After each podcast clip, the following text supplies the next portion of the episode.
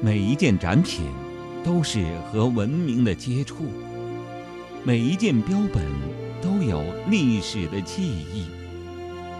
聆听奇妙故事，探寻奇迹的发生。春天姐姐带你走进博物馆。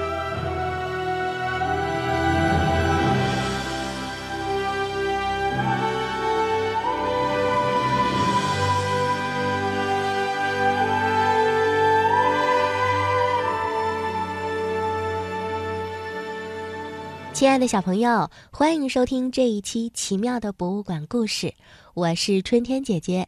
本期的嘉宾呢，我们请到的是北京自然博物馆的讲解员老师傅奇，欢迎傅老师。嗯，大家好，小朋友们好。嗯，那我们都知道啊，傅老师经常在的展厅呢是植物展厅。对的啊，这也是很多小朋友除了动物以外非常喜欢的一个展厅，因为我们身边有太多植物了。嗯，是的。那我知道最近北京自然博物馆呢，我们把植物展厅重新做了装修，啊，有一种不一样的面貌。首先呢，先让傅老师给我们介绍一下这个新的展厅有什么不同啊？嗯，咱们这个植物世界展厅呢，是北京自然博物馆自一九五八年建馆以来一直保留的一个四大经典常设展厅之一啊，四大之一。对对。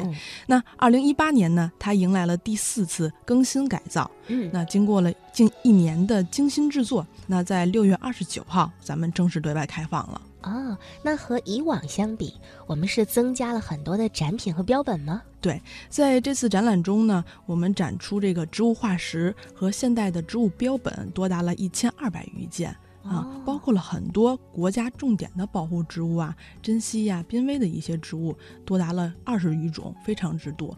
这在国内都是很罕见的哦，太棒了！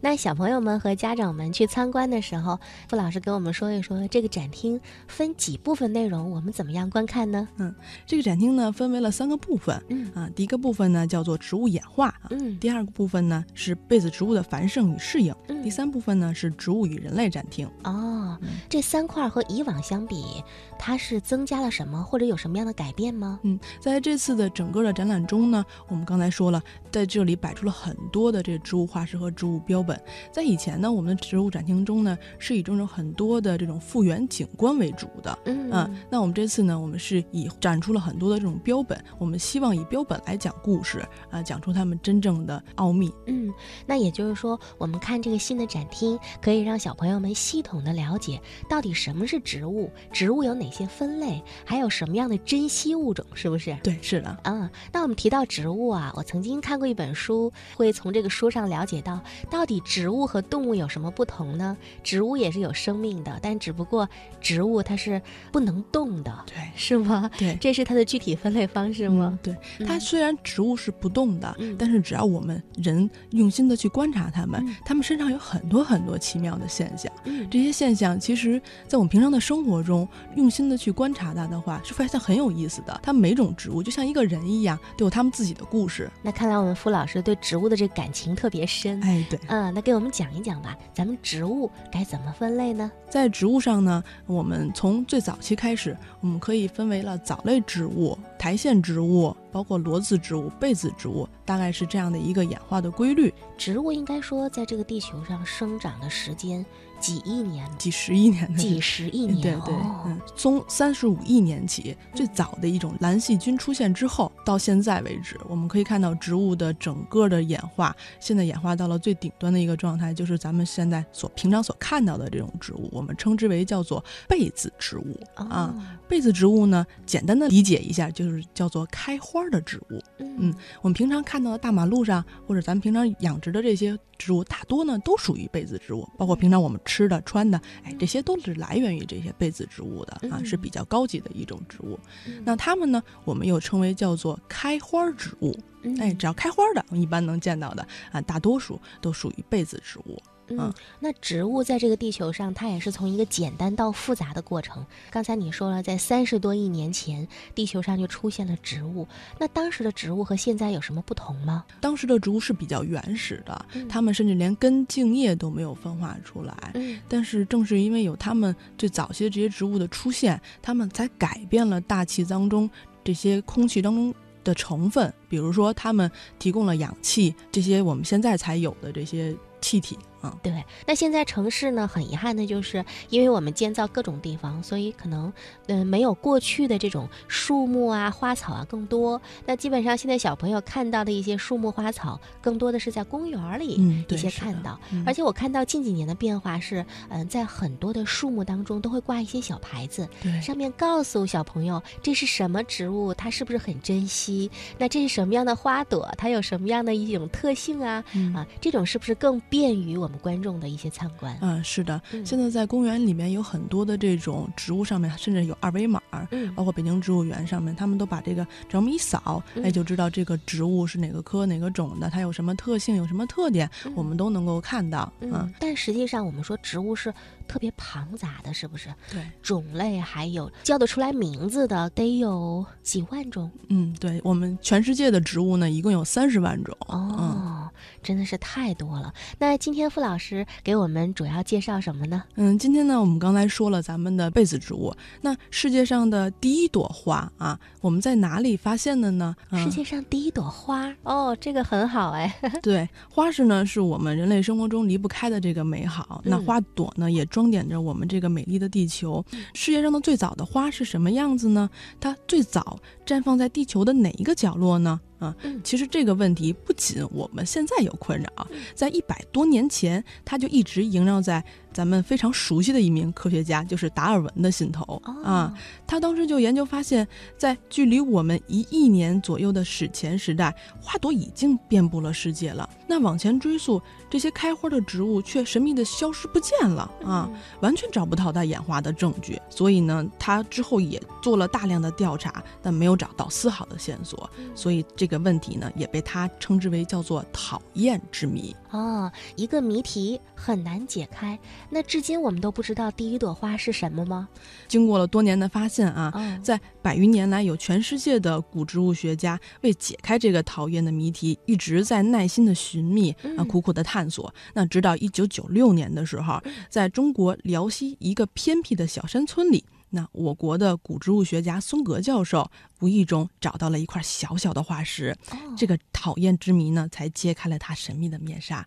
那这块化石的名字呢，就叫做辽宁古果。古果。嗯，怎么样写这个字呢？辽宁这是咱们的一个地名。地名对，古就是咱们古代的古，果就是果实的果。古果是他起的名字吗？哎，对，嗯嗯，因为这个古果呢，它保留了植株的一个生殖主轴和侧轴。其实如果有机会的话，大家可以去北京自然博物馆植物演化展厅被子植物的部分，我们可以看到那个辽宁古果的标本。哦。在这个标本上呢，非常能够清晰的看到啊，它包藏着种子的果，呃，豆荚状的一个果实。哎，这个果实呢是被子植物一个主要的特征啊，所以它才被认定是迄今为止最古老的被子植物。嗯，那大概有多少年前呢？它大概出现在距今的一点四五亿年前。一点四五亿年前，那就是恐龙时代。哎，对，哦，所以之前小朋友有一个特别好玩的问题啊。那一般我们在恐龙展厅的时候，小朋友问，嗯，它是吃肉的还是吃草的呀？嗯，我们一般会纠正啊，这个吃草的这种说法是不太准确的。嗯啊，因为草呢，它们是在中侏罗世，我们现在最新发现啊，是在中侏罗世才发现的，就是恐龙出现最中间那个时期。那早期的恐龙它是没有草吃的，就是没有被子。吃物吃的，所以我们有时候会纠正小朋友，不要说吃草的，哎，我们要吃吃素的或者吃植物的，哎，不要说他吃草的，嗯嗯嗯，对。说到恐龙呢，嗯，小朋友除了关心恐龙它们本身之外，很多小朋友还关心它们爱吃什么呢？对，平常喜欢吃什么植物呢？哎，当然吃树叶吗？对，吃树叶嘛。啊，那有一种植物呢，叫做梭罗。梭罗，哎，梭罗。今天呢，我们就来讲讲这个梭罗，它也是恐龙它们最重要的一种食物来源。嗯，梭罗呢，它又称叫做树蕨，是现今地球上唯一能长成大树的木本蕨类。能长成大树。的蕨类，这是很不常见的。对，咱们嗯平常如果有机会去南方的话，北方还是比较少见蕨类植物的啊。去南方，我们经常会看到蕨类都是矮小小的那种啊，没有看到很长得很高的，嗯所以它才很珍惜、很特有啊。嗯它是呢，在恐龙当时非常喜欢的一种食物啊，它里面呢饱含有淀粉，所以呢是它们主要的一种食物来源。随着时间的推移呢，地球上的地壳运动、冰川爆发等自然条件接连发生，那许多的动植物呢都遭受了灭顶之灾。那当时呢，梭罗死里逃生，成为了数量极少的结衣植物，所以呢有了活化石之称。那现在还有吗？现在还有的。还有啊。对哦，现在世界上的梭罗呢有几百种啊，嗯那它们只能在热带地区的森林中勉强的生存。那多数成员呢，已经面临濒危或灭绝的境地。比如我国的梭罗种类都是国家一级和二级的保护植物，非常的珍贵。那另外呢，现在的梭罗很娇气啊，它们也对生活的环境也很挑剔。嗯嗯，它们只喜欢生长在潮湿温暖的山涧边或树林下，很难适应改变的这种环境。再加上人类呢对热带原始森林的砍伐，以及利用梭罗呢制造工艺品的行为，都在加速这一类群的灭亡。所以现在梭罗是国家一级濒危保护植物，在我们新的植物世界展厅里面，也是植物演化部分真蕨类的部分，大家可以看到梭罗的茎干和这个梭罗用来茎干做的工艺品都能看到的。哦，那它大概外观长成什么样啊？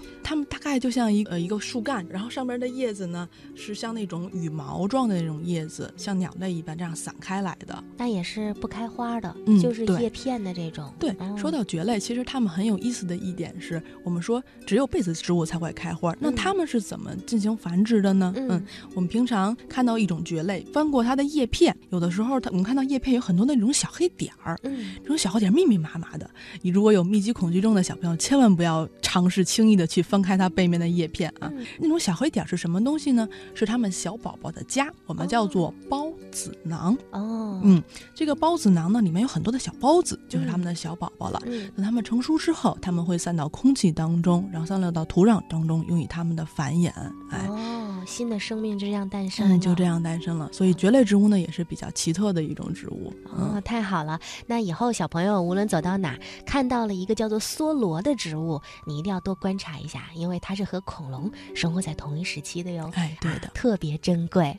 好，谢谢付老师这一期给我们讲植物的分类，还有一些史前的植物。那下一期呢，我们还会请付老师继续为我们讲可爱的植物系列。所以下期我们再见喽。嗯，小朋友再见。